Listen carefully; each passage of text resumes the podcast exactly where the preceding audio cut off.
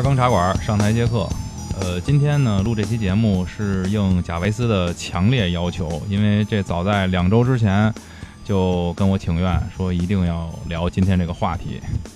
呃，今天这话题是什么呢？我们与恶的距离，对，就是发现咱们离恶太近了。是吧？那是你离恶太近了，那是。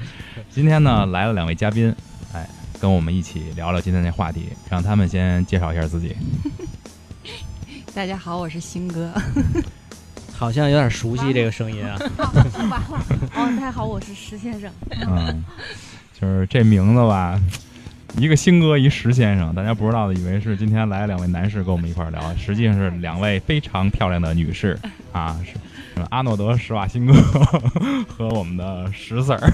嗯，行吧，那既然要聊这事儿，贾维斯，你说说吧，你为什么这一直情愿就想聊聊这话题？你是看了一部台剧是吧？对对，就是啊，呃，其实很早一直在看台剧，就是从偶像剧开始，但是发现这几年的台剧的质量就是就是挺高的，而且 HBO 都合作了嘛？对，就是这这这部剧等于也是 HBO 拍的嘛，跟他们嗯跟台视一块儿拍的，所以后来就看了，看过以后就挺震撼的，就是突然感觉到了，在这个剧看到了很现实的东西，然后呢又召回现实，然后心里头就产生了很多的嗯、波澜吧，嗯。算是。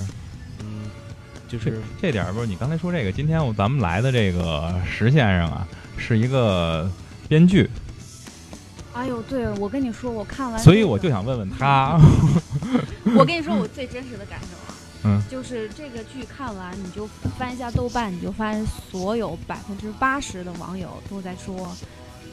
大陆的编剧，你们在干嘛？你们应该好好看看人家，你们在写些什么玩意儿？啊，你们在干嘛？在干嘛？我们被键被键盘手就这么攻击了哈，我也不知道我在干嘛。啊，对啊、那你就觉得他这个嗯说是嗯，从专业的角度来说，你觉得他这个剧为什么会编得好？反正在我看来啊，我可能是呃有点受不了台湾腔儿，我是觉得这个剧特别的慢，那那那又怎样？我是看错了，嗯，就是我发现没想看那个？不是，我想集看，啊结果我看了一集，可能是中间的吧一集，啊然后我当时看完，怎么就那么巧哈？就所有的人物关系全在一块儿哈。啊！他是一个记者，他要承担他记者的责任，然后他嗯孩子被弄死了，弄死了之后，杀人犯的那个闺女啊，杀人犯的妹妹，你说的是乔安是吧？对，乔安就是又在就是又在他的一个新闻台，他们又碰上了。然后这女主角的亲妹妹又是研究精神病的，她妹夫也是研究精神病的。就是对我当时从中间看的时候，我觉得哇，就所有的全部就是编在一块儿，嗯就他其实编剧的痕迹非常之重。我觉得嗯他可能就选了一个。话题选了一个新闻事件，然后他所有的从这里头展出的支线呀，就其实全部都在里面。哎，对，这点我特别想说一点是怎么着？一开始看这个剧的时候，我认为就是真正有问题的是集中在那一两个人身上，要说他们的事儿。对哦但是后来看着看着发现不是这样，都有，是每个人都有每个人自己身上的一个有问题的点，嗯然后这个点被爆出来以后，然后呢就这个点来说他要往后继续的故事，是这么一个对他编的很巧妙，他其实每一个故事都是一个新闻，都是一个新闻点，他每一集都是一个新闻点，然后嗯通过这个新闻点去发散了他这个故事，然后也又引导了主线，然后支线也比较完整。星哥，你看着我干嘛？你说说。因为我看完之后，其实我不是很感兴趣，但是就是为为了录节目，我啊，做了大实在，我我做了我做了工作，但是我看完之后，我觉得这个看完好的点是说，它会让让大家引引引引起很多思考，很多话题。但我觉得就是我的总结来说，就是关注精神病犯罪的案件，大家要如何去面对。我看到的是这些，嗯，然后一其他部分。对其他你说的支点就是说每个人都，其实我觉得大家都有病，就是嗯。都有各自的病症。一部分吧，他还是其实我觉得他更多的是在两个方面，一个是受害者家属，一个是啊、三方面吧，一个是受害者家属，一个是被害者，啊、一一个是那个呃嫌疑人的家属，还有一方面就是大众，从这三方面去看怎么去对待这一个新闻，或者说这一个嗯、所谓的这个叫什么随机杀人事件嗯。的这么一个一个一个看法。对这点，我就不得不聊聊说这个大众现在都叫一个名字叫什么吃瓜群众啊键盘啊，键盘侠。呀，就是你看他那个片头，对。就是那些吃瓜群众在留言，留言呀、嗯，点赞呀、点评啊，就是那些东西，就是我看完了对很真实，很真实。我看完了以后有一什么想法，我就觉得，反正我的想法啊，咱们往后我可以再深入的聊一聊，就是好多时候这些人要对你们说的话负责任，嗯因为咱不是说就是把什么这东西提得多高，说实话，有时候老话讲“唾沫星子底下淹死人”。就是好多人现在说话，因为可能是躲藏在了这个屏幕的背幕后面，他觉得我随便说，我想说什么就说什么。可是真的有时候，他说的话，嗯，怎么说呢？你可你可以说是抨击一个事件，但是他没有想过你这个事儿，你说的这件事儿有可能会伤害到好多对。连带的那些人。你看，你看，像在这个剧里边，不就是我觉得特别特别可怜的，就是那个李小明他爸他妈，嗯对。老头儿老太太一辈子，说实话没招过谁，没惹过谁，就是挺老实的一个开饭馆、开店的这么一个对，这么这么这么一对老夫妻，最后你看看，要当街给人家下跪，去赎罪，对然后呢，就是搬的特别远的地方都不敢跟人打这打交道，然后所有出门的时候全部戴着口罩，我觉得真是有他们的这种这种力量，是就是导致吧，我觉得是为什么我啊觉得，其实从我个人的角度，我我同意你说的。嗯从另外一方面，我讲，我觉得这对夫妇他需要这样，就是如果他的生活里头经历了这样的变故，嗯他的儿子不知道是不是因为他成长的嗯他们父母的教育的原因出现这样的问题，就是他导致了一个这样的结果之后，你觉得如果没有网络，没有这群人的抨击，他们俩夫妻会怎么开始他们的生活？我觉得他们可能会更加绝望。嗯就是有时候你你那个你的愧疚，嗯它是给你提供了一个渠道。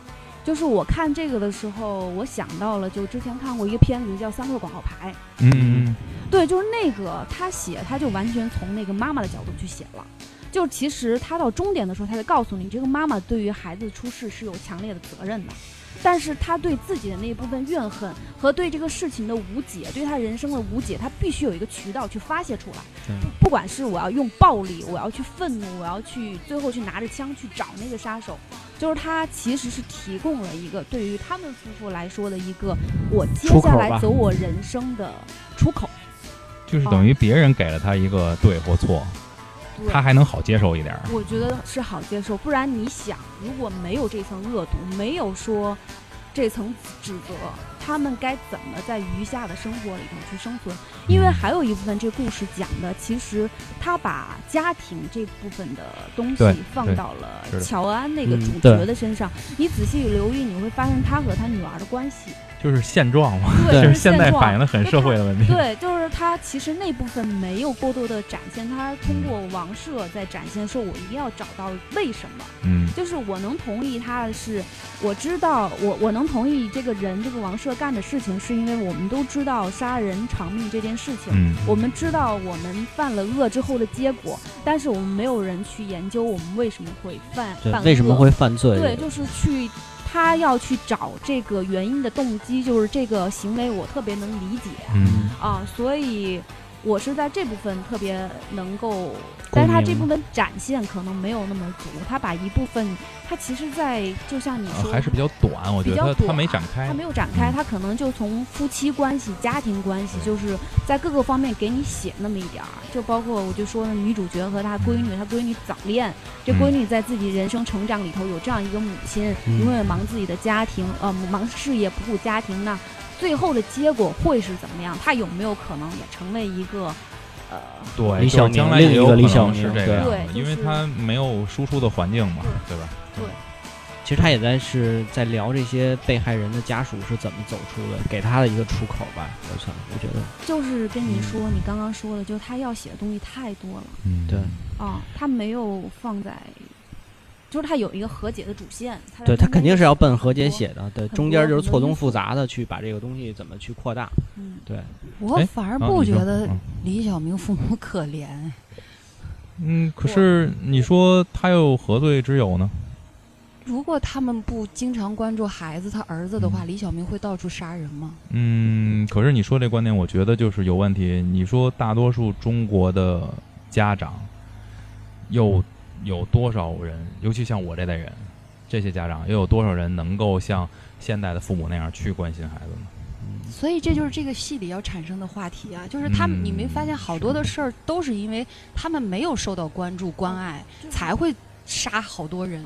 我觉得有一个很本质的问题，就是这个精神病你怎么分？你分先天还是后天？如果你分先天，那就没有办没有必要去讲这个故事了。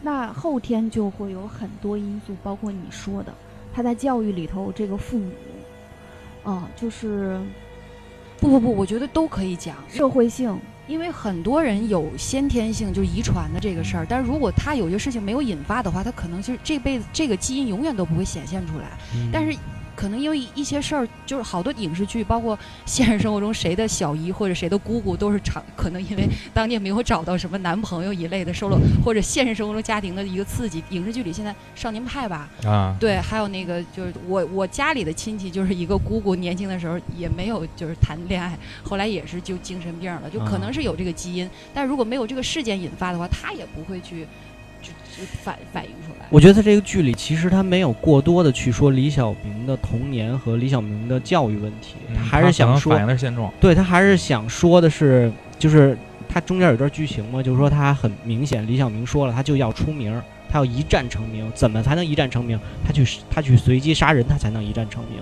这个是他内心的想法。这个我觉得这个东西可能不是父母天生给的吧，不是在父母的嗯教育中会那什么的。我有一种感受啊，嗯我对这个理解是我们人的自我。对对对对对，我觉得就是他说。因为我我我有时候会有一些恶的瞬间，就比如说都会有，都会有对，。就会有，就是因因为我有时候就很郁闷的时候，我会逃单，就是突然跑，或者说我在超呃市，里，比如说什么事儿呢？有有，就是是不是？我觉得我有那种感受，是不是跟你很像？嗯没有原因，有的时候，嗯呃，我当时是觉得或者说是这个。原因有可能是很长时间之前的一个原因。我突然这点上，我一下刺激到我了，我就受不了了。分析这个是因为，可能是因为在我的工作，嗯呃，就是比如说你要面对甲方，你要面对嗯你的生活，因为我发现我其实是一个自我非常小的人，就是我们在现在这个社会里头，我们的自我是被拼命的压抑的。嗯对，这个压抑一旦久了，你在某一刻你就突然就想说，我得是我，嗯我得干一些什么事情，我的自我得释放出来，那个自我就会特别的大。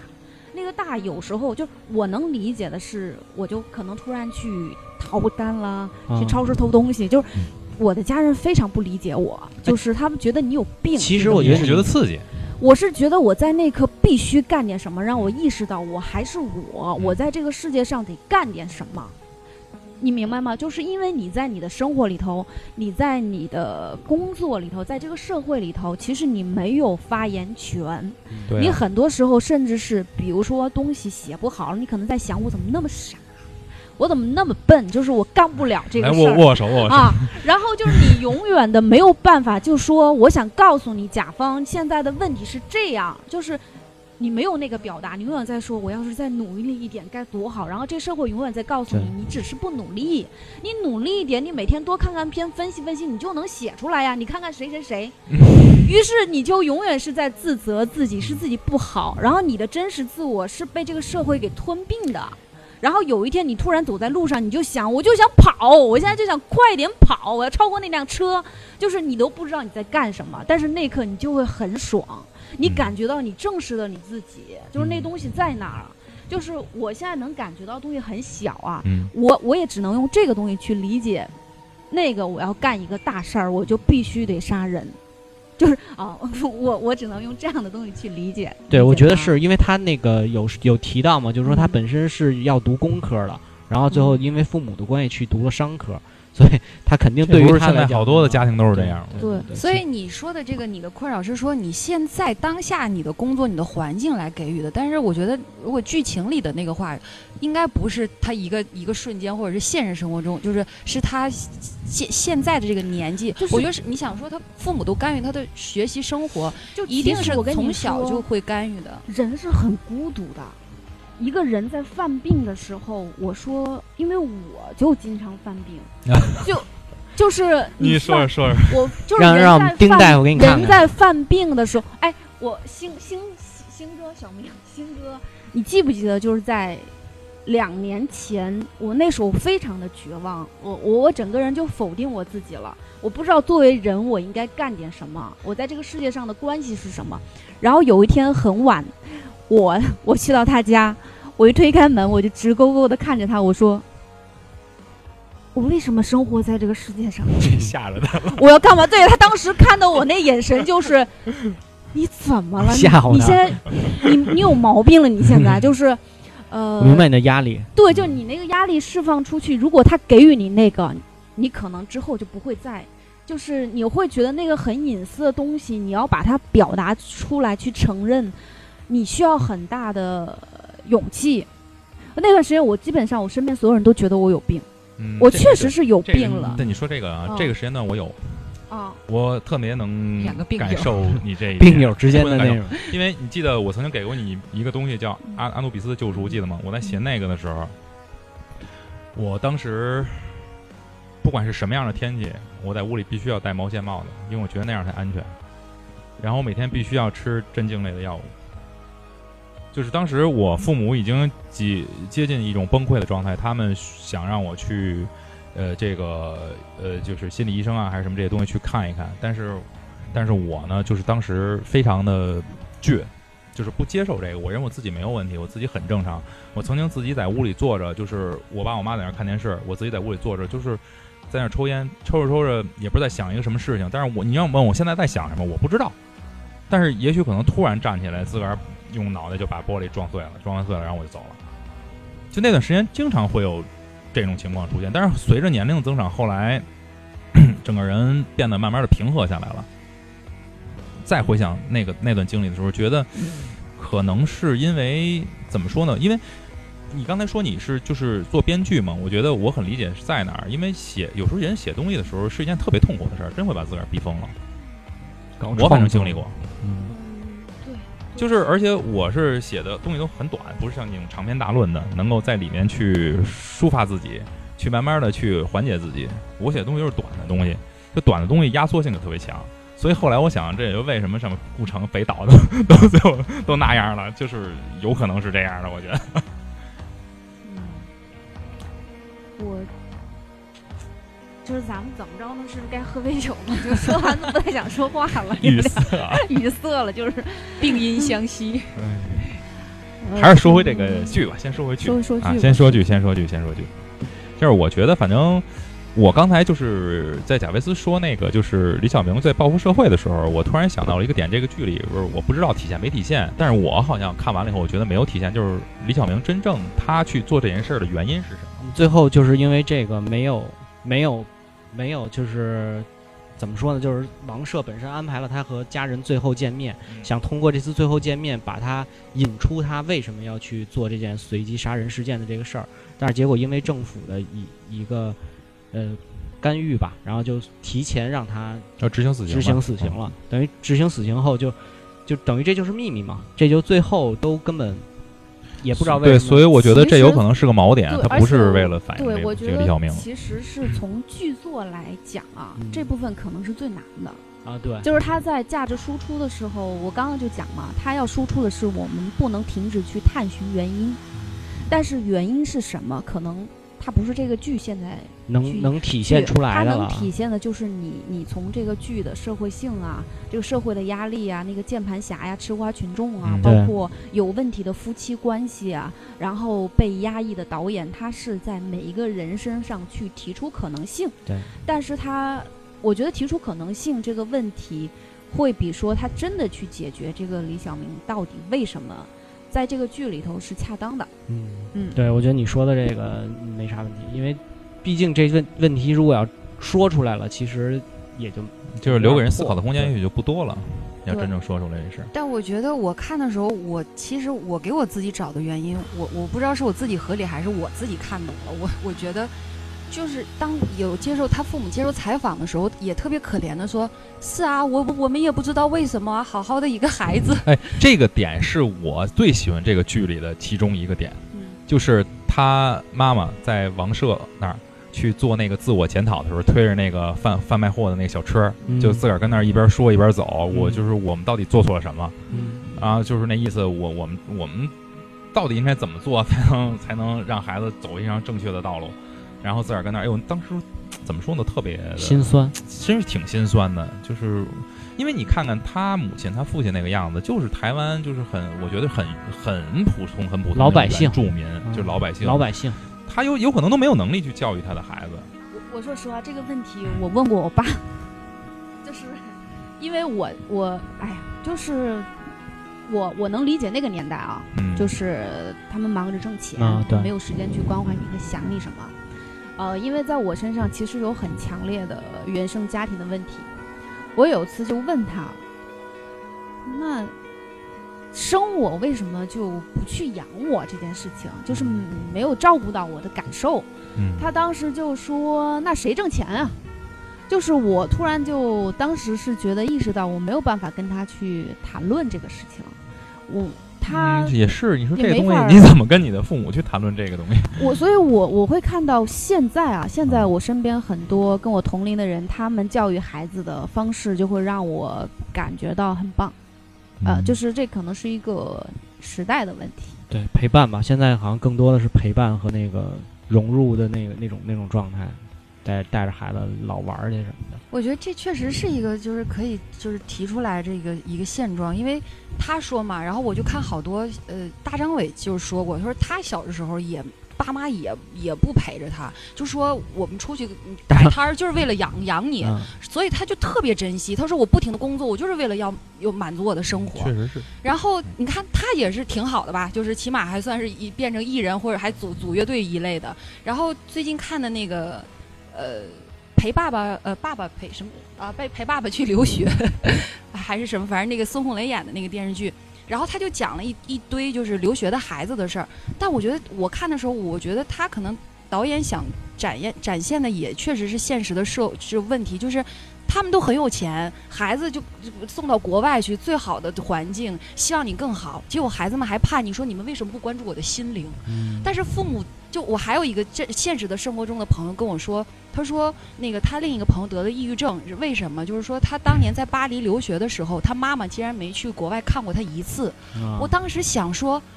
这要是对一般的穷人能把你送到国外，就是已经已经很不错的事儿了。怎么就是不来看你，就是你的一个得病的理由吗？境遇不同，真是境遇不同。就是好多时候，你很难理解他为什么这么去想。就是我跟你说，我身边的一个人，我不能说人家名字啊，就是怎么着，他头一段时间遇到了一个很严重的感情问题，啊，夫妻之间的感情问题，呃，他自己走不出来了。他曾经就走上了楼顶要跳楼，把幺幺零都招来了。然后我后来就他跟我说这件事儿的时候，说怎么怎么着的时候，我一听我说这事儿至于的吗？他觉得到他自己那儿就是极限了，至于必须这样。后来我跟他说什么？我说那是你是从小到大被你父母惯得太好了。我说你回去想想这句话。后来他过两天找我说，确实是我从小所有的一切，我爸我妈给我安排好，我上哪儿上学，我爸妈让我上哪儿上学，我上哪儿工作，我没操过一点心，包括恨不得我给我介绍对象，我去结婚，我都没操过什么心。一旦有一件事儿，这种事情就是突如其来的，让我自己去抉择的时候，没戏，我抉择不了。我就觉得这个这个事情堵在我这儿，我完全解决不了了，到头了。所以我觉得这东西还是境遇问题。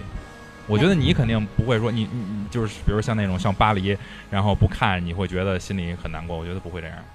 一个电影叫《何以为家》，那个孩子把父母告上了法庭。我就想说，大家刚才说了这么多，就那总结的点就是，以生孩子要小心，就是在没想好负责任之前，真的就就别别别乱生。就是乔安的那种状态是吗？因为那个电影，我看那个《何以为家》，我想说这个东西好是他那个讲的更大一些，是一个国际局势的问题嗯造才造成这样的。嗯但是想说，那我们能做什么呢？我看完这个电影，突然觉得无无能为力。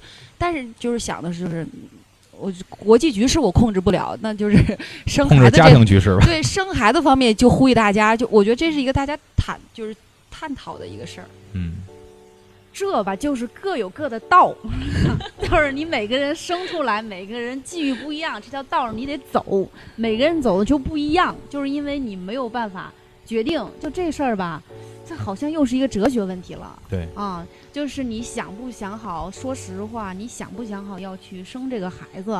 和这孩子出生之后，确实，呃，你对他没有责任，他也没有办法选择出生在什么样的家庭里头。但是我正能量的鸡汤会告诉你，人生有无限的可能嘛，你自己去创造嘛，或者你自己去经历。倒霉就倒霉这些鸡汤身上了。对，就是鸡汤。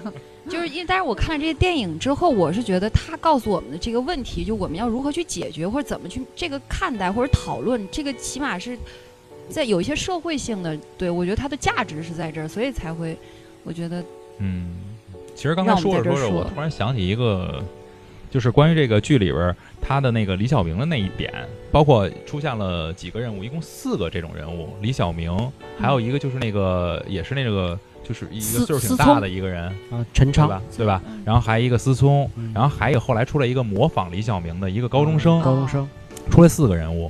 他们四个人物出现的时候，模仿高中生我不谈，为什么不谈？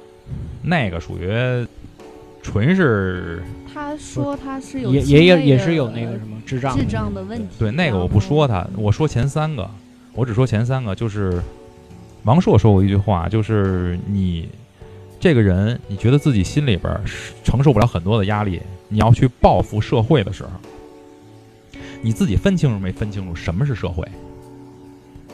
你所报复的，甭管是幼儿园，是包括咱们后来现在电视里说的什么什么拿着锤子去去伤那些小学生，嗯，包括开着车去撞那些学生，你报复的不是社会，这是百姓。嗯，什么是社会？你报复的你，你说你上公共汽车上，我去我去捅人家，我怎么着？你就是报复社会了吗？这些百姓在社会里生活，他跟社会有什么关系？跟你要报复的对象有什么关系？这是当时我听完王朔说，我觉得很有道理的一点，就是你报复社会，你先分清楚什么是社会。你报复的是老百姓，老百姓招你惹你了，你报复他们干什么？对吧？我觉得很重要的一点，为什么现在好多人把自个儿的魔爪伸向了那些弱势的群体，比如像小学生、幼儿园，为什么伸向他们？因为他自己本身他就是一弱者，他要欺负更弱的人，对对这个我特别同意。对吧？你报复社会，你怎么不上 呀？你进得去吗？对吧？你为什么不去找那些强者，你去过瘾去呀？你去，你去发泄你自个儿心里的不满，为什么呀？因为你没有这个能力。你你要你要欺负更弱的人去报复社会，我觉得这个不是报复社会，这东西属于怎么说呢？就是软的欺负硬的怕。这个不是为了引起大家注意吗？是，但是我只是说，突然想到了这么一点，就是说这个报复社会这么一点，他们这里边说的这些关于报复社会的事儿，反正在我看来，你要是真是一个，就是说我我怎么怎么着，我对社会充满了不满的人，那你你为什么要去瞄准那些孩子，瞄准那些弱势群体啊？我觉得他报复社会就是要找这个呀，不然你去找去炸公安局，大家就是会觉得他去他去炸，他才牛逼呢！真炸了真炸了真炸了，但真炸了那部。但是炸了，我看我感觉热搜没几天，但是你说又砍孩子，又什么撞车，然后杀人什么的，会引起很多的就笑就发酵的东西。就你就我觉得他就可能就是为了想让这事儿更大嘛。你要抓抓个，就是你想说他理所应当去去找这个东西，但是他那他达不到他的效果。为什么我是这么认为的？啊，你是觉得他犯案之前考虑到会被考虑到效果，不是不是和不是，我觉得是 没法，我觉得是效果，就是我觉得他，你看，如果说一个正常的男人去杀小孩儿，这个可能会；如果他杀一个正常的大人，就不会以就不会有那么多。就两个相比的话，我觉得社会性、讨论性，其实就他他其实就是想说，我要干这事儿，让大家都知道，我报复呀。他他就差一个正常，就合太合理了吧？我觉得这个，也有点怪。我不知道为什么我是这么理解的。我有病，原来说了 说了半天。不是，我觉得剧里可能更多的没有在在在在讨论这些吧，他可能更多的讨论的是要关心这些有情绪病的人，因为这些情绪病其实演变到最后可能会演变成悲剧。然后王赦一直也是，嗯、为什么他要为陈昌做无罪，呃，不是死刑辩护，就是免死免除他的死刑，也是因为他觉得他是有病的人。虽然那个陈昌最后还是在监狱里自杀了，这但是就是他他他一直抱抱有的这个态度就是他有病，但是他也是有人权的，他也是应该去怎么说呢？就是应该去公正的去对待他的这个剧里的一句话就是他是犯人，但他不是坏人。啊，对，但是要说到这儿的话，我就得说说王赦这人了。刚才咱们那个话题之前，这个新哥一直说必须得怼我这一点，那就给他一机会让他怼一下。呃，王赦这人啊，当然他做这事儿没错，说你帮助这些就是这些你所谓的这些人弱势呃，不他他们不算弱势，他们不算弱势，他们算什么呢？就是说，呃，犯人也是人，嗯也应该得到正常的、公正的一个法律的待遇。他想做的是这件事儿，你做这事儿没错。但是呢，我是那个观点是怎么着？你在做事儿之前一定要考虑到自己家人的安全。你看看他给他妻子带来了什么样的一种痛苦，嗯，对吧？他妻子经常在怀孕的时候接到什么那个夜里的那种恐吓电电话话，然后呢，就是经常那个家里被人骚扰，你包括王王社本人被人家泼粪，对吧？他自己，你您要做这些事儿可以，对吧？那崔永元也做这些事儿，对吧？你先要保护你自己的家人，不要让你的家人被牵连进来。你是可以，你说我有理想去做这些事儿，但是你家人他没有这理想，他只是想跟着你好好的生活。但是他因为你做的事儿受到了影响，你还指责他，你为什么不理解我？这是我这生此生最想做的事情。那我觉得这个人的理想和他想做的事儿，其实有些偏激。我可以你可以 diss 你吗？那我想说，那乔安是不是对他家人的伤害呢？乔安这么对他女儿乔安是有乔安的问题，为什么这么说？，no，说的是一个问题，加嗯加上你说那个王赦他媳他媳妇儿这么有这个反应，说接到电话会紧张。其实我觉得王赦做的事儿正是要改变他媳妇儿的这个状态，才不会接到电话会紧张。他媳妇儿最后也改观了。对，他是太努力在做这个事儿，所以就他媳妇儿之所以能产生这个情绪，也是因为也是王赦在努力改变的事情。所以我想说，他是一直他是整个整个戏剧里面在努力做最正确的事儿。虽然你说他在做正确的事儿会伤害到人，但是大家在做错误的事儿的时候也在伤害到家人。我你觉得哪个概率在就是哪个概率伤害的大小？你就觉得这个。就在做对的事情，在伤害别人和在做对吧？所以我觉得，我认为王，我喜欢王赦，我觉得王赦是，我我方认为王赦是你 啊，对的一一比零，可以了，可以了，啊，因为啊这就赢了啊，。可以了，可以了。嗯，我不能，咱们还有后边的话题，不能光掰扯这问题。你要是掰扯一小时这问题，后边的话不能说了就那。起码你你认同我的观点了是吗？呃，我不能说特别认同你的观点，但是我是觉得你可以去，身为一个男人，呃就是我从男人的角度说，身为你是一个男人，你要。尤尤其他老婆是好像是不工作的吧？他老婆是在家里，好像全职太全职太你要保护好你自己的女人，就这一点。我觉得你做什么事儿无所谓，在外面你做什么，你觉得自己是正义的是好都行，但是你一定要保护好你自己的家人。可是他不做改变的话，他媳妇儿永远会接到电话，会会会会孩子没掉，嗯，你可可以这么说，可以这么说，对吧？可以这么说，可以这么说，一比零，一比零。耶、我我也我也挺喜欢王赦的，你为什么喜欢呢？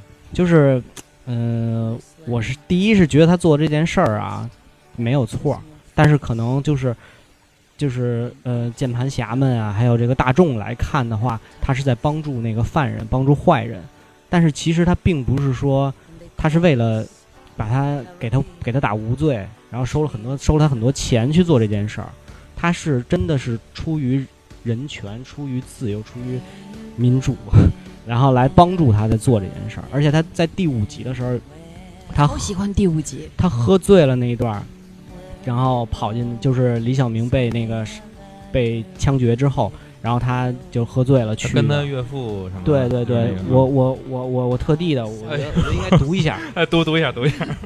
就是就这段儿我先等会儿，贾老师准备了两篇纸，就是那段抄的哎，说是被是被那个电视台真正咔掉那段是吗？呃，腾讯上面是没有、啊，没有了那段是吧？？啊，好，读一下，读一下。哇，就是大概意思就是说说，就是跳过了五十二个死刑犯，因为他已经羁押了两年了，但是他跳过了五十二个死刑犯，直接把他，就是在他之前有五十二人排队，然后等提前把他处以死刑。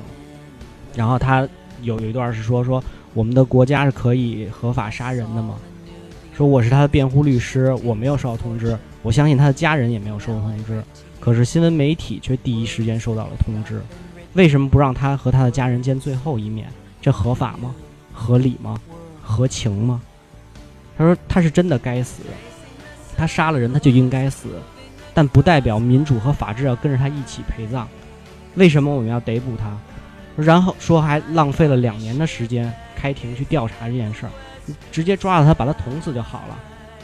然后说大家都希望他死，舆论和媒体也希望他死，但是民主民主是用来讨好人民的吗？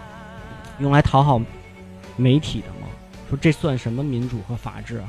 说为什么一个国家要这么粗暴的去夺走一个年轻人的生命？一个民主法治的国家要靠杀人才能抚慰人心？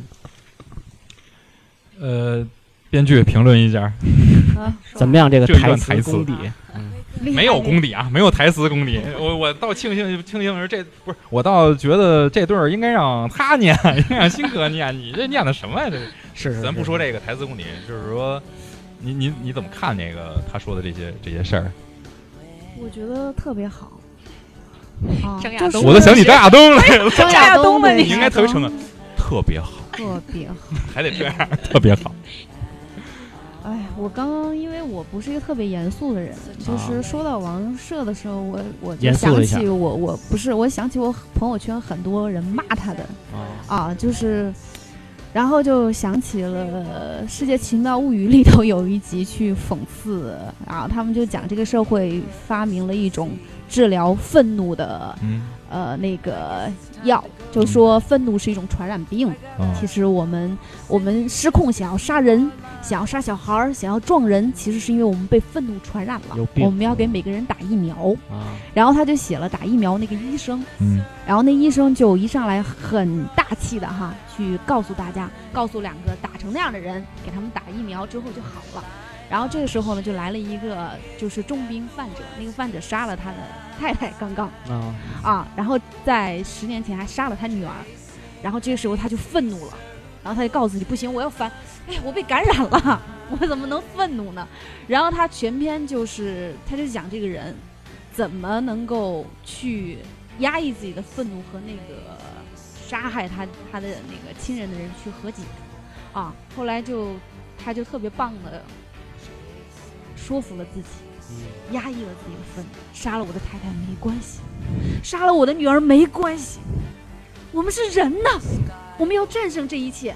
然后结果对方给他捅死了，就是他那个就特别的特别讽刺，哎，不过你你刚才说这点，我截一句，刚刚那个看了一条那个推送新闻，说今天刚刚推的，说有一个女的是在自个儿的家中被前男友呃扎了六刀，然后当场身亡，然后问就是前男友，因为他们两个离开，前男友因爱生恨，嗯，然后呢去把他这个前女友给杀死了。我觉得就这种事儿吧，反正就像刚才你说的那种，就刚才你突然说那个去杀死一个人的时候，突然正好看到了这条，这个来了一个新闻，让我看见了。就是我身边很愤怒的那个嗯朋友，就是发朋友圈说，王赦这个人啊，他应该发完他的演讲之后，他媳妇儿就被弄死了，然后他在法庭里头为那个人辩护，无所谓。也挺偏激的，我觉得。这个东西挺偏激的。嗯其实我意思就是说，其实我朋友圈出现了很多特别这样的评论。我曾在黑暗顶端，以为光的距离很去攀，又跌下来，我还能不能再期待？Don't you stay？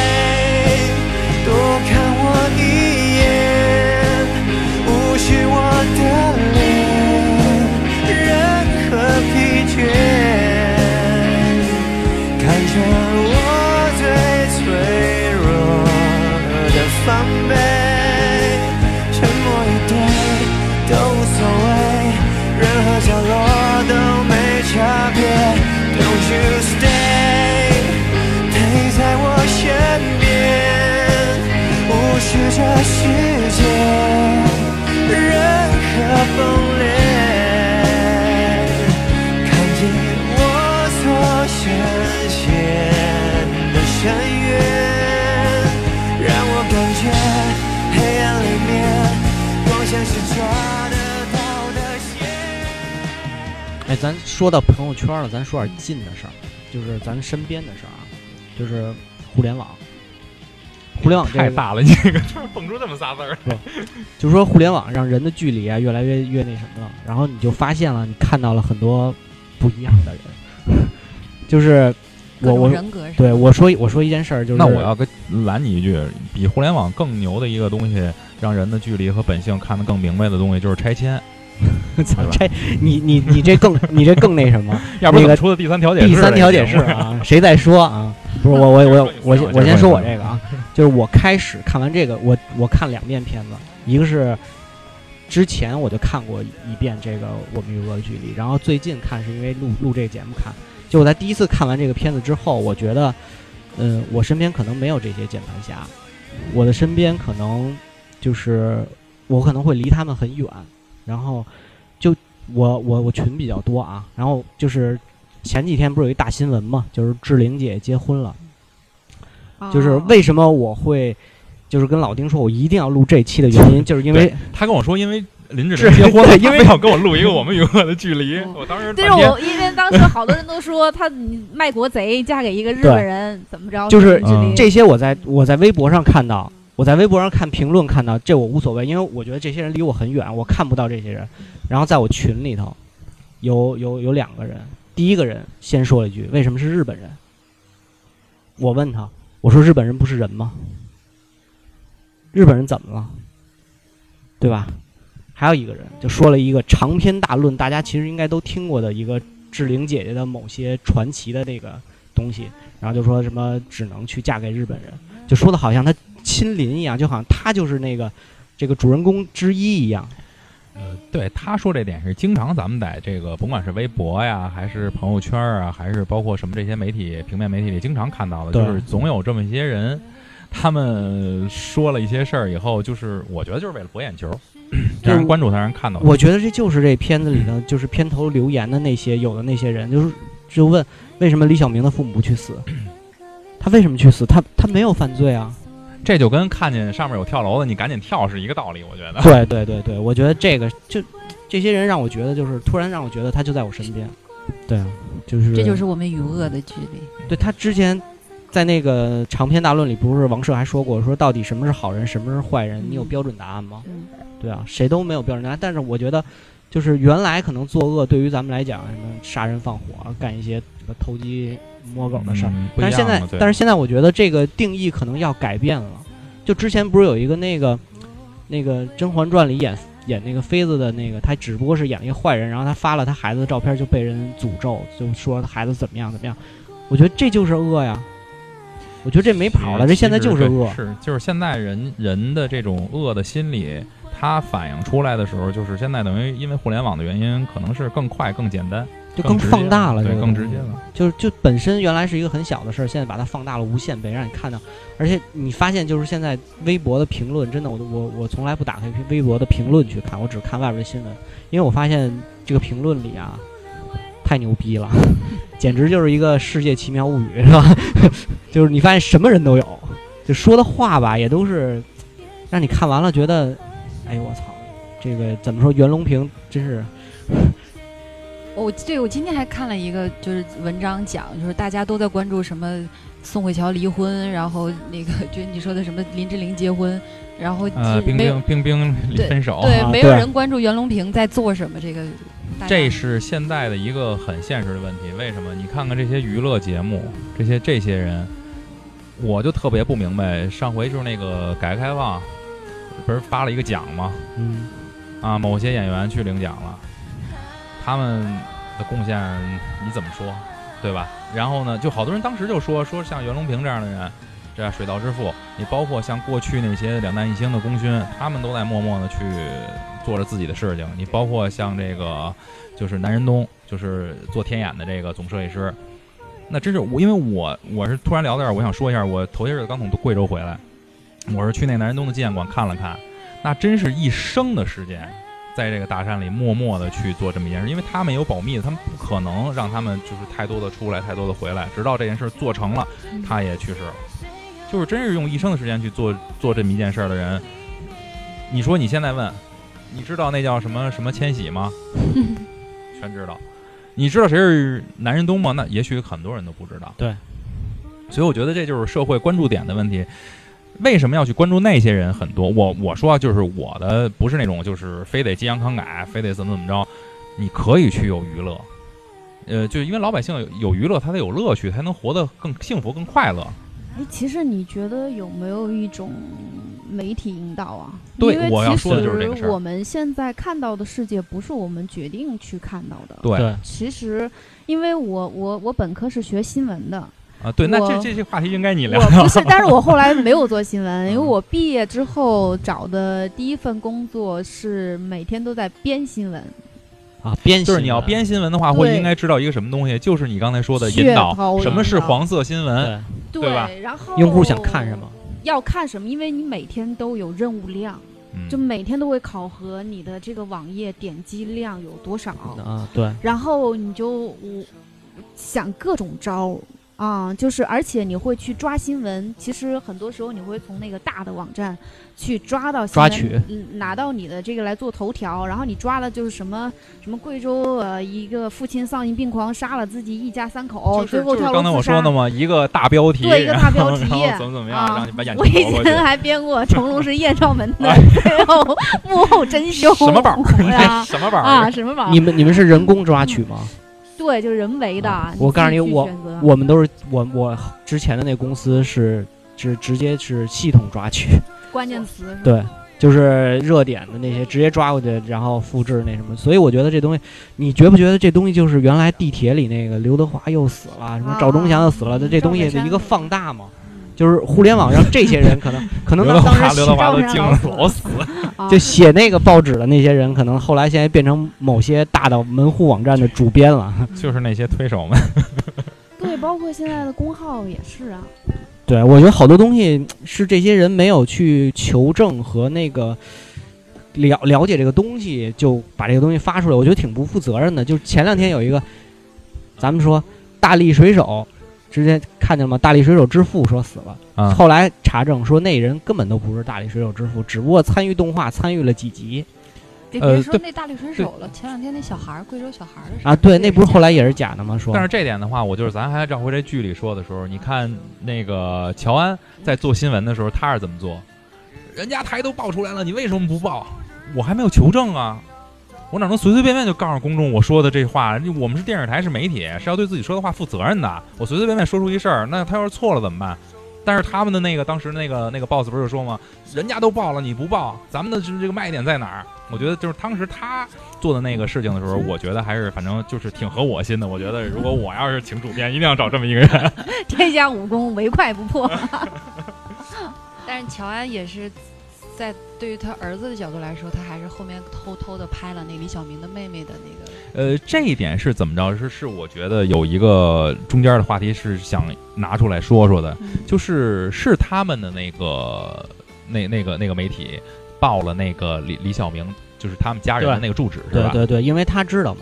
因为因为李小呃李小明的妹妹叫什么来着？呃，李李大芝，啊李大芝改名，李这点小文之必须得说前，就是他改了名字了。这点我觉得当作为一个母亲来说，把自己的女儿更名换姓，让她去别的城市去生活，去别的地方去生活，这点也挺不容易的。其实，对，其实他母亲是做了很大抉择的对，让他重新生活。他不说了吗？死死三个人就好了，不要死四个人，因为家里头他对这个女儿其实他最后的一个寄托了。嗯，我觉得乔安那个行为是有有报复的成成分。对对是真的他不是一直就觉得他父母也应该受到惩罚吗？嗯但是这个东西你说对错，我觉得没法说，因为他是受害人的家哎，属、啊。我觉得可能我有时候会拿这个戏当一个照妖镜啊，就看哦我自己，啊，因为我看的那集刚好就是那集呃，就是那个大芝的那个奶茶店的那个那啊，那个个那个女的，那那个女的就是女老板，啊，就是她太阳光了，就阳光到让我觉得好讨厌。傻白甜，对我就当时想，我这个心理来自于哪？人不就应该他要不阳光，怎么能 能衬托他的弟弟呢？对 啊？然后他甚至对他弟弟的那种态度，有一段时间让我很反感了，嗯，就是他太把他当成一个病人了呃，我其实刚才嘴里啊，啊马上就要蹦出俩字儿，啊！但是我一想不对，我又给缩回去了，什么惯的。啊？实在想不对，不能这么说，因为他是个病人，不能是是说惯的这俩字儿。哎，对我反而觉得他是一个正面的，就是他在倡导大家如何对待一个病人，照顾一个对，病人。我在想说，为什么我不信了？嗯，就是这么一个人，我看完一点都不相信会有这样的人。呃，这点我必须要跟你说一个我自己的真实的事儿。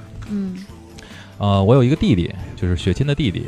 然后呢，他是在二十岁出头的时候，就是去世了，自杀了。嗯然后呢，为什么？因为他很长时间、很长时间患有严重的抑郁症。其实当时这个抑郁症他怎么患上的？就是这点，我觉得我我我我特别怎么说，在这儿我不应该说这话，我特别恨他的父母。为什么要这么说？他原来只是学习不好，而且他是一个特别老实的人，他在学校被欺负。那你肯定就是我被欺负的话，我也不想去了。嗯嗯能不能不让我上学？因为上学对我压力特别大，我每天在那儿受欺负。那后来实在不想去，他爸妈就说：“那你自个儿自学，啊，去考什么成人高考，你不要再上学了。”他就回家了。当时我记得我就跟他父母说过，我说绝对不行，你必须让他上学，哪怕他要再去上一个别的职高，他要跟人接触，他绝对不能在家待着。他在家待着他就完了。结果就是这样，他父母放任了他，让他回来了。他在家待着，一开始沉迷于游戏，不停的打游戏。然后呢，慢慢的，可能当时有一些轻度抑郁的时候，就是他父母对他是怎么做的？他父母不去再搭理他了，就把他关在屋里，不再去搭理他了。因为当时我他他爸是怎么说？他爸是跟我曾经说过，就是觉得这孩子太不争气了，我真恨不得我没有这孩子，就不再去搭理他了。结果他在屋里，我据我所知，最长最长的时候一年多没有走出他的房门，那吃什么？就是每天给他拿米，每天送他还知道吃？呃吃呃他不吃就饿死了。那他本身不想活呀。他是什么？他一开始没有这么严重，他只是不不想再与这个世界人接触。然后呢，慢慢的随着他病情越来越严重，越来越严重的时候，惯的。对对对对，最越来越严重的时候，就是就是他就是我见他最后一次的时候，大概是他在他去世的一年呃一年到半年的半年吧，就是半年的样子，就是已经是野人的状态了，头发完全特别特别长，然后就是恨不得再也不洗澡了那种状态，就在自个儿屋里待着。然后在他去世的时候，就是我记得是有一年的春节，大年初一，我在开车回我去我姥姥家的路上，然后接到了一电话说，呃，他跳楼了。然后呢，当时我爸我妈都没反应过来。然后我说那不是就是没了吗？然后我爸我妈还问我说怎么没了？我说他们家住十六楼，那不就是没了吗？嗯，对。然后结果呢，他就是，反正就是就是没。但是当时我的觉得，我的感觉就是说，我觉得对于他来说，这是一种解脱。他也许觉得这样是自己最好的一种选择。但是我就是想说的是，刚才接着你说的那话，我想说的是，为什么非要让他走到这一步的时候，嗯你才他的身边的人才说我对或不对，我应该怎么怎么样去做，嗯而不是在他一开始的时候，你给他更多的关心，不好吗？所以就需要像你刚才讨厌的那个姐姐的人存在。但是其实他家也是疏于管理啊，他弟也是最后闹成不是，但但是他也是他，但是他后来在补救呀，他弟弟后来变好了。他弟弟那个病更严重，他弟弟是精神分裂症，对。他那更严重是思觉失调了已经，啊，幻听嘛，经常。不过那演员演的真是好，嗯，就我我觉得就是需要多去关爱、关注、去理解。但但是我刚才为什么说就是我我只是说了一件这个事儿啊，我不知道，但也不太好。就是我就希望大家嗯想拿说这个事儿去可以引引引起一些讨论思考。就我一个姐姐跟我说的，说我说因为我身边的也有很多人就抑郁了，然后她就说嗯大众病现在这他个。就说，她就是，一是家里有钱，二就是惯的。她说你如果当她明天吃不起饭的时候，她还在自己的那个思想里面纠结什么？他就老那么说我。不是，其实不是 真的。你要，每次来我有病说你就是没到绝境。不是你你要 你要我我只是我我不觉我觉得这个不不是绝对的，但是我觉得起码是一种。不是你听我说，你听我哎你听我，不不，哎你先听我说，你先听我说，首先别打架，搁那儿。您听我说啊，你要多关心他，这这事儿是真的，就是你不要就是以为就是说这个所谓的抑郁症是一个很那什么的病，就这个病其实很严重起来是很严重的，你一定要关心他，因为就是我我当时这个这事儿我记得特清楚的就是，就是我我和一个朋友吧，然后就是聊到这个事儿，他就有一点儿，然后他就跟我说，就我开始跟他开玩笑嘛，因为我觉得这东西不是什么事儿，我说那就给你整几个患者往往往屋里一搁，看你们谁更抑郁呗。他说不是你说的这样，是是真的，说真的，就是我自己，就是我可以跟你这儿喝酒，可以跟你这儿嘻嘻哈哈，但是我回家我自己只要一进门，我就开始进入一个状态，但是这个状态我不知道我自己会不会自杀。对他要，他其实要不停的去使很大的劲儿让自己走出去。对我你每天早上起床都得使好大的劲儿。这个，因为我也演过一个就是就是抑郁症的人，但是就是我在看那个《与恶的距离》的时候，里面也有也有医生嘛，然后就是嗯开导那个病人。然后我当时在演这个人物的时候，我也看了很多相关的资料，包括那个北京特别有名的安定医院吧，嗯那个有那个视频。我我不知道是两地的差异，还是就是就是因为我看的也不是很全面的资料，就是我发现国内的，我看 我看到那个视频里的医生跟病人说话的时候，完全不是顺着病人的。那个精神病人说啊，我要去找小红，小小红不在了，你别去找她了。但是你看台湾的那个电视剧里面，那个医生你讲的就是，你就是最后那个他他那个李小呃不是那个思聪去思聪聪。需要去那个找那个医生的时候，啊但是那个医生是顺着他的情绪走，我不知道是现实他都劫，他都给他劫持了，他再不顺着他走，直接给他捅死了。对对，我就不知道是哪哪哪哪个是什么是是一个什么样规范，或者是不同情境、不同境遇的做做做法就。不同地区不同的一个治疗嗯方案。不是不是，这不是不同地区的问题就，就是心理学上面说这些东西其实就是一种，就它方法都是一样，只不过看你这个人现在要表达的东西是什么。但但是我生活中的、啊我真的有身边有一个抑抑郁重症者，他啊就是，就我我就平时正常跟他交流的时候，我我都会问他，我说我是不是把你问焦虑了？他说是的，明星，你不要再跟我说话了。就是 他他他他也也不接受人顺着他说，我包括我跟他说，就是啊挺好的，你现在在嗯在一个地方有一个工作之类，他说好什么好啊？就是就是他他不他他不会厌厌世吧，对他不会顺着你的思思维说的，所以你跟他，所以像他说我为什么会老是说啊，你你一定是就是老逆着他说，就是我觉得他好像，你如果越顺着他说，他不会接受的，你一定要敲醒他，他才会懂这个点。我我觉得我是在做一个想想敲醒这个事儿，心灵导师。你你这在干的事儿是那个孙悟空他师傅的干的事儿。我觉得其实可能很多病人他之所以抑郁，是因为他心里很清楚一些事情。嗯呃，就是比如说就是你说这些问题，他可能在脑中想过无数次，嗯，就是那个东西，他他没有办法得到解决，但不代表说他白痴，他不知道。啊，这个我承认。嗯，这个对是的，是的，就我有时候跟他急是，你不要说了，你以为我没想过吗？你当我白痴吗？我有时候会愤怒，啊，然后你就会觉得，哎呀，那我就，然后你又会陷入到你自己走不出去的那种痛苦 不。是，就会你又会又会更自责。对呀，我真的有病啊！他说的对呀，嗯，就是因为他说的对，我明明知道我有病，我还走不出去，所以我更有病啊！我怎么那么恶心，白痴不懂啊？你会陷入到无限的自卑、自责和抑郁，就是自我伤害嘛。抑郁症最极端就是你每天都意识到你不应该生活在这个世界上，为什么？因为你每天都在想自己是错的。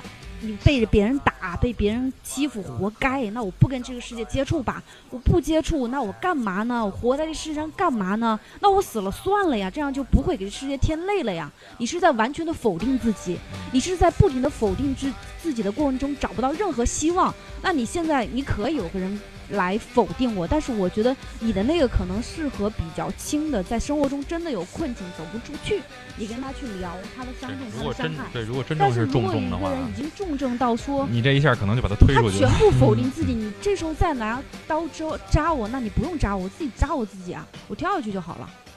那你他会陷入到那你可能不重，我只要我反正跟我那个就是重症的重度抑郁症，我我从来不会安慰他，也不会顺着他说，就是他的你就像你说的，他心里知道答案，所以他不缺你那个就是同情他的心情。所以就也可能就是因人而异吧，就安定医院的人，也就是小红不在了，你别看他了，就是别等他了，就是就医院里反正就是医院主要是靠药物治疗，而不是心灵疏导。心灵疏导主要存在于心理医生的范畴，但是好多他们那边去住的病人已经是心理医生解决不了的问题了，那是真正出现了病灶了，已经。所以说那个还不太一样。哎，不过说到这儿，我特想聊一谁聊一谁的事儿，就是呃那个高中生，虽然他篇幅占的不多，但是我特想说说他这个模仿是一个什么心态？他是要追星吗？他还是要怎么怎么样？为什么要模仿？他本身也是受了霸凌，然后也是有嗯一些情绪的问题。哎，所以我觉得这也是一个新闻导向的一个一个我对啊我我其实是谈到偶像这个词哈，我说一个正向的，OK，就是以前别人说追星什么的，嗯挺就是都挺负面的。然后我身边前段时间出现了一个人，他那段时间很抑郁，嗯，嗯，他不知道活下去到底该干嘛。他每天看在房思琪，都是这种人，我们身边都很多。就是是人人都有病啊！哦天天看那个房思琪，然后就看不到绝望，就看到人为什么，然后可能他现在干的也不是他自己特特别想干的事情吧。嗯。然后他这时候疯狂的喜欢上了朱一龙，啊，谁？朱一龙。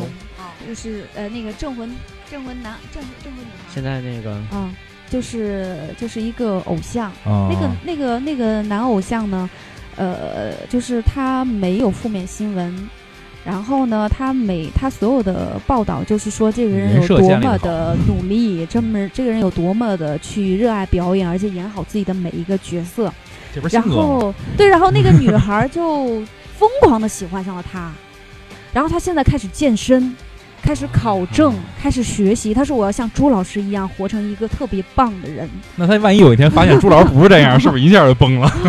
我觉得没准儿他在现在自己的建立过程中，真的能建立一套他自己完善的东西硬起西。来了，对，这样。的，呃，这样就会比较好。至少现在是好的。至少现在是好的。起码我认为这种导向是正确的，对，嗯，就还真是说给那么一个阳光的男孩站在那儿，让你觉得哦，他是我要去追寻的这么一个偶像，哦我要是为他我更好的活着。那会儿我看那个纪录片儿，也是讲那个广州有一个偶像团体，他们建立一个偶像剧院，嗯剧院里头就每天一群女孩儿唱啊、跳啊、出歌啊，然后每天外面都有很多那个疯狂的追星，然后也提到了一个，呃，一个中年的职场女性。她说，她也是在人生特别绝望，离婚了，然后事业也很差的时候，她走到这个剧院，看到一群年年轻的姑娘在那儿卖力的跳着，可能她们跳的不好，但她们在努力的跳，而且他们会告诉你，呃，加油吧，你肯定行的。我是觉得她可能在人生的那个时候，突然出现了一个她心里渴望的东西。嗯，倒不是因为他是那个偶像或是朱一龙，而是在你内心想要寻求一种那个东西的时候，他出现了，他刚好就是那个偶像。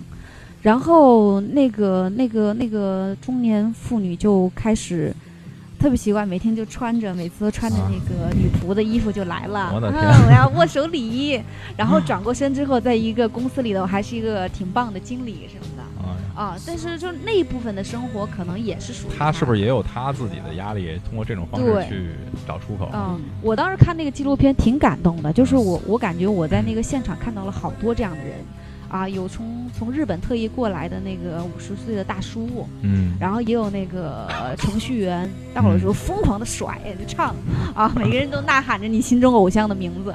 就那会儿，我觉得那呐喊的可能不是偶像，对啊，可能喊的是他呐喊的自己啊是负能量。对，啊，或者一种渴望。这这个东西吧，就是一部分是，一部分是正向的，但是也有一部分，其实这东西在咱这儿就不聊了。这偶偶像的这个东西，其实刚才反正就是说到这个孩子这块儿的时候，我刚才就是跟咱们说话的时候就说这孩子学这个这个这个李小明的时候，我刚才突然啊想到另外一个插头上的事儿，就是这周末我在武汉的时候看见一件事儿，让我觉得心里边想了很长时间，就是说，呃，就是就是子不教父之过嘛，就是你家长要给孩子怎样树立一个正确的人生观。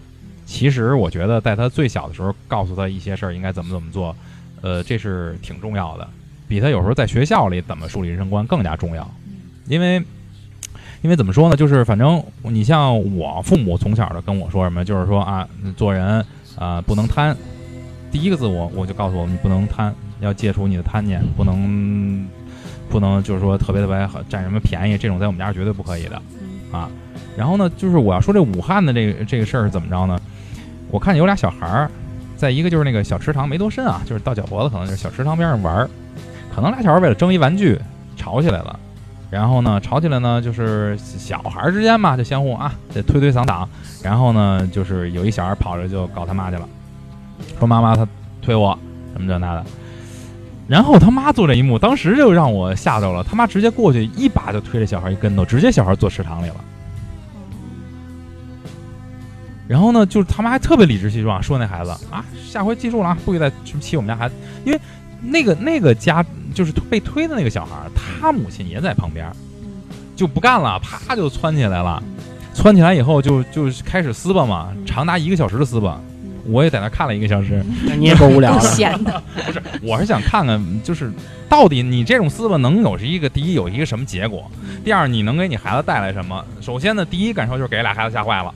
嗯，这个被推这孩子他妈是一个弱势，这个推人的这孩子他妈呢是一个很强的这么一个，就是啊，大糙老娘们儿，然后就过去，好家伙就开始了，然后就俩小孩首先都吓哭了，全吓坏了。然后呢，就是将近一小时的骂呀，各种脏话，哇哇就开始跟那儿说。然后我就当时站在旁边说：“我说，你说就这个，当家长的，你说你从小你你能怪你们家孩子骂人早吗？你说你都教你家孩子教什么了？耳濡目染呀，他他听的就是这些，你说他能不会这些吗？所以就你你有时候不能怪他骂人，我觉得你你天天在说什么，你天天用这种暴力的东西去。”告诉他啊，应该这样做。你说这小孩长大了，能没暴力倾向吗？对吧？都说那个小时候家长老打孩子的，打太多了的，这小孩长大了暴力倾向的机会还比较比较大，因为他从小就熟悉暴力，熟悉你使用暴力的手段是什么，所以他长大了就会觉得啊，这种东西是强势的，我要这么做。还好我妈到三年级之前就不打我了。没有我，我爸从小就告诉我做人要忍。所以现在成了一怂货。我觉得是这样，是有的地方你要忍的地方去忍，但是没有就我觉得无需再忍的时候，你为什么还要忍回去呢？对吧？人得有点自己的骨气啊！哇塞，这这是不是想到校园霸凌了？啊，对，不是不是，咱不说校园霸凌的事儿，不说校园霸凌的事儿，就是我是说，就是正确的人生观的建立一个，就是真的有时候好时候好多时候是家长给孩子带歪了，而不是说你别怪孩子走的歪，您自个儿就没做好。对吧？前两天微博热搜“脏爹”的那个孩子，哎，对，那个你不是跟我说半天吗？那个是是怎么？他我觉得他做的挺好。那天那天你你对，你可以在这儿把那个事儿说说，因为那天他给我讲了半天，就是脏爹那个网网红嘛，一个大 V 说脏爹怎么怎么做，怎么怎么做的。哎，我觉得还真是人家做的挺好。就是他女儿石榴，就是和同学一起回家的时候。那个同学的卷卷纸忘在学校了，然后就没法写作业了。但是石榴已经在学校把那个就作业完成了，写完了。然后，但他那个同学的妈妈就是就懒得回去拿了，然后就借着他那个卷纸去复印了。但是已经答完了嘛，他就把那个写的全都给擦了，就还给孩子是一张空的卷纸。然后给那个他女儿石榴就是很委屈，回家边写作业边哭。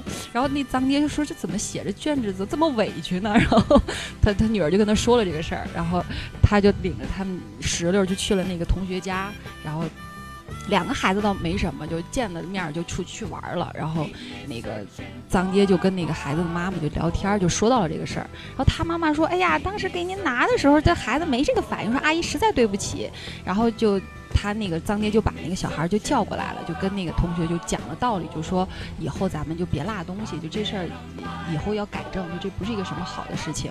然后就说完之后，那妈妈就特别的就说，就是都怪你，说那个你要是不不不忘卷卷纸的话，我我怎么会把那个石头就是这是给给卷纸给擦了？都就就说他孩子这个事儿，然后就搞得很尴尬。然后就他爸爸脏爹就想说，也事情也。就是要说的说清楚了，然后就带着石榴走了，然后孩子小孩也没什么，就蹦蹦哒哒就出去了，然后就就藏爹就问了石榴说：“那就是你还觉得委屈吗？”然后孩子就说：“没事儿，不委屈了。”就我觉得这个事情做的就比要比他的遇见的一个家长做的好，起码人家还懂道理。但是我当时听完了以后，我就回了一句话，我说：“这妈是人，他怎么能把人卷子给擦了？这都怎么想的？这都是。”哦，我每次听到那个特别好的父母，都特别的羡慕。嗯啊。我有朋友就是也说他小时候曾经小学跟一个姑娘表白，然后姑娘嫌弃他，给他拒绝了，还告诉老师了。后来他是很很多年以后，他就长大了，妈妈跟他说说当时其实那个那个老师找过我说这个事情。嗯，当时他妈是你就跟我说这事儿啊？这不很正常吗？那男孩喜欢女孩不挺正常的吗？这事儿吗？这是啊，就是我就觉得 太好了。哎啊啊，这太好了！哎这这对我来说可是可我小时候我看鬼故事书，然后在学校，然后 老师把鬼故事书给没收了，说你让你妈来找家长。然后我妈去了之后，我妈也是跟老师说，我觉得看书没错啊。老师说，但你这鬼故事书，她说我觉得孩子 想看书，长胆儿呢。就是反正我觉得我妈还是这么跟老师说，说只要孩子喜欢看的书，我都会给孩子买。但是可能老师就后来就说，你这带学校开始分你带到学校看什么书。你看我小学五年级的时候，上面摆本语文书，下边拿着金瓶梅跟那看，然后老师老师过来看什么呢？啪拿走了，一看《三国志》陈寿啊，拿着接着看，接着看吧，接着看，可以可以可以看这个。不过反正我就是刚才今天咱们今天咱们说了这么多这些关于这个呃，甭管是人与人之间呀，还是说就是父母与孩子之间这些话题，反正我今天是跟贾维斯说，说我今天我一定要说一个发生在中国的真实的案例，来反映一个人的人性，就是这些想去报复社会的人，他自己真正是出现了什么问题。就是我不知道你们知道不知道啊，在二零零一年的时候，有这么一起震惊中国，这是建国以来最大的一起报复社会的案件，发生在石家庄。呃，就是二零零一年的三月十六号，就是在凌晨四点多到五点多这么大概不到一个小时的时间里，在石家庄发生了五起爆炸案，然后一共死了一百零八人，伤了三十多人。这是一个人做的，叫靳如超，这个人现在早就死了，已经已经被枪毙了，已经死了。他就是典型的报复社会的人格。他执行这五起爆炸案的时候，五起爆炸案就是他觉得我要不想活了，我要报复社会的时候，他把他所有觉得恨不得哪怕只是吵过几句嘴的人，就是所有有仇的人全部屠杀掉，就包括邻居，跟他拌过嘴的邻居。然后他就觉得这些人对他自己对他都不好，全是他的仇人。其实是怎么？你听后来人家分析这些事儿，他之前办过的种种的行为，他觉得他因为进过监狱，然后呢，呃，社会对他不公平，他没有没有工作，找不到好的工作。那您为什么进监狱？他因为在好像一九八八年的时候，他犯了一起强奸案，判了十年，那你赖谁？这是你自己的错误，你应该承担这些东西，对吧？你为什么要把这些转嫁于社会呢？不是社会不不给你这个机会，您说您犯的这种罪行，对吧？是说你改造出来了，但是你改造出来以后，你出来以后，你真的改头换面了没有？他出来以后交了一个女朋友，这个女朋友就是跟他接触一段时间以后，发现他人就是就是那种人性，好吃懒做呀，而且就是因为他小时候是好像有听觉障障碍，所以呢，大家伙儿呢就是都管他叫进进笼子嘛，然后就是那个也不爱理他，他从小性格性格就非常孤僻。然后呢，就是挺暴躁的没性格。他女朋友跟他接触不了，也接触不了以后，跟他分手了。分手以后，金荣超怎么做的？追到人家的老家云南，把这女的杀了。你说这是这是正常人能做的事儿？他他说说什么呀？他说啊，这个又翻回来又说，哎，社会对我不好。然后呢，我想要，我就想要简简单单有个女人一块儿过日子，连这种什么什么都满足不了我。那不是别人不满足你，而是您自己做的不够好。您都没达到一个正常人的标准，对吧？那你不能赖社会啊。然后就是说到他这个最后最后最后这点儿时候，然后就是直接实行了这起爆炸案，死了那么多人，无辜的人好多都是。他实际上想杀的就是他的那个，比如说好像是哥哥姐姐还是什么父母啊，还有包括邻居什么这些人。但是那一炸的话，一单元都塌了，死了好多无辜的人。然后呢，他最后说我要报复社会，那你报复的是社会吗？社会没招着你，对吧？而且咱说，就是他父母，就是刚才你说那句话，我觉得特有道理，就是惯的，这个性格就是惯的。为什么这么说？他父母从小就是属于那种，你你恨不得都听你的，都顺着你的。你想，他很很小，那会儿还没多大，很年轻的时候，他姐姐怎么对他？就是他见他姐只有一件事儿，我要要钱，说要钱我找你。平常没有钱的时候，我绝对不找你。而且他那会儿想结婚，他是怎么做的？我想结婚，那你想结婚，你自个儿出去去处对象。去那个征婚都行。他说我要结婚，姐你给我写一个征婚的申请书，不是征婚呃什么征婚申请书？哪有征婚申请？你给我写一个征婚的这个这这种这种这种东西啊。然后呢，他姐说我我现在怀孕了，就是我我没法写这东西，就是说而且那个就身体也不太舒服。我说你自个儿写吧。他是抄起刀来追着他姐姐满院子跑，就属于这么一个性格的人。你说他最后说这个报复社会，就是我想说的什么？这个好多东西是这个人自个儿自己做的这种错误的事儿，你别怪社会。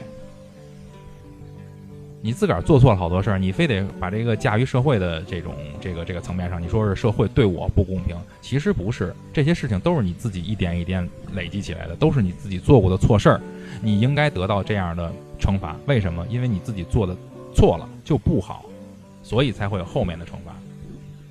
就是我想说的是这么一个东西，我想告诉大家，给大家表达出来的，就是不要怨天尤人，老说啊，我为什么就是活得不好呀？我为什么工作老不顺心呀？啊，为什么领导对我老是觉得我我做的不够好，没有升职的机会？其实你翻过来想想你自己，你自己真的做的到那儿了吗？真的做的好了吗？你真的做的和那些，呃，就是咱刨出其他因素，刨出这现在所谓社会的圈子关系和人际关系这种因素，你真的做的到达人家那个成功者的那个、那个、那、那、那那个阶段了吗？你没有。所以你不成功的时候，你不要怪别人，不要怪社会，说不给我机会，是给你机会了，也许你都没看见，他从你身边错过了。然后特别好，在结尾时候，刚才递了我一纸条，说戴维想临终临终 遗言一下。来吧我我就说两句，因为刚才那个那个老师说的特别好，就是关于抑郁症的问题。因为我觉得还有一点，就是我觉得就这个节目里没有捕捉到的，就是为什么就是他有自杀倾向，最大原因就是没有人听他说，这是我觉得最可悲的一点，因为他是想得很明白，他什么都明白，但是没有人能倾听他说，因为什么？最重要一点就是因为他说出来怕人害怕嘲笑，怕人讽刺，所以他一直藏在心里，因为他知道说出来肯定会大家就是比如说像星哥所说的那样，比如说像说完了以后我就怼你或者我就 diss 你什么的，那好我就不说。那原可能说的这些，比如说就像坐在这一块儿跟大家可能会聊得很开心，但是他内心就跟刚才您说的时候回家肯定他是另外一种状态。所以我觉得这是有一点没有捕捉，就是其实他不是说他他是心里有很严重的问题，但是他不是说不听，是因为他不愿意再相信任何人，因为他觉得任何人倾听他的人都可能会伤害到他。因为怎么说呢？其实我也不用避讳，因为我就是在，因为在那个生完孩子之后，我也有这种感觉，就是我会有抑郁。其实反而不是我媳妇儿有产后抑郁，是我有这个问题，就是因为我突然间觉得有很多很多的事情，然后这个时候即使你跟别人的朋友，就是，但是我从，当然我我是很积极的去治疗，去看心理医生，然后，但是我跟心理医生表达出来的话是可能是跟别人。或者这种情感是没法表达的，因为你说出来会被人嘲笑，或者说是被人觉得你有病，或者说你这种想法就是疯子，所以你不会说。那日积月累，你就会产生很大的积压。我举个特现实，我不怕你们笑，我当时在家的话，只要看到剪子，我就想拿起来，然后杀掉自己，就这么严重。但是，就是，但是我还算理智，能克制到自己，说我不要再去想他，因为我只要到家，因为那时候孩子很小，他不停的哭闹。我只要坐下来的时候，我看他哭的话，我就会烦。然后我浑身的出虚汗，不停的在出虚汗。然后我的第一项，我就会想把这孩子从六楼扔下去，就是这个想法。这个不怕我说在节目里说，但是我都克制住了。为什么？就是因为当你有很大的在你工作中，当你生活中遇到很大的这种 difficult 很大的困难的时候，你跟别人说，没有人愿意听你去说，会把你说的当笑话，然后把你当当成一个特别二的人，特傻的人。所以没有人去听听你这个事情，那他就积压下来，因为我们不愿意说让自己的爱人或者让自己的家人再去受到牵连，或者是让他们再去不开心。所以我觉得这种患者的话是什么造成的？是社会现象，是人与人之间的冷漠所造成的，而不是说他确实是有问题的。所以我觉得最多的时候啊，就是我还是建议，如果有这种心理疾病的人，是多去倾听他的，哪怕他很激动的告诉你，但是你要听完。你要耐心的听完他讲什么，这个可能才是他的痛点，他才能告诉你。如果你说完了以后，你只是说安慰他或者怎么怎么样，他可能就会很装一下自己就不再说了。但是关上门以后，其实他会哭，会痛哭的很厉害，因为那个不根本就不是他想表达的。这就是我想说的。呃，刚才反正大卫在咱们快结束的时候，反正也袒露一下他的心声嘛，因为他确实有时候跟我沟通的比较多，我经常他有些话会跟我说，我来给他做这个 人生导师的这么一个工作。那咱们今天录的也不短了，最后呢，我想用这个《我们与恶的距离》，就是他那个儿子最后说的那句话，当做今天的结尾，就是希望就在云后面。呃，如果走不动的时候，就往前看，对吧？往前看永远是对的。虽然这句话也许在咱们现在这些成年人的世界里说出来会觉得傻傻的、怪怪的，但是我觉得还有还是得往前看，对吧？因为前面是你要走的路，后面是往事。人不可能永远为了往事活着，人得为了明天活着，对吧？因为明天才有希望，往事永远都是留给别人听的，好吧？今天就到这儿啊！谢谢两位，谢谢石四儿，谢谢施瓦辛格，好吧？好嘞，这么着，再见。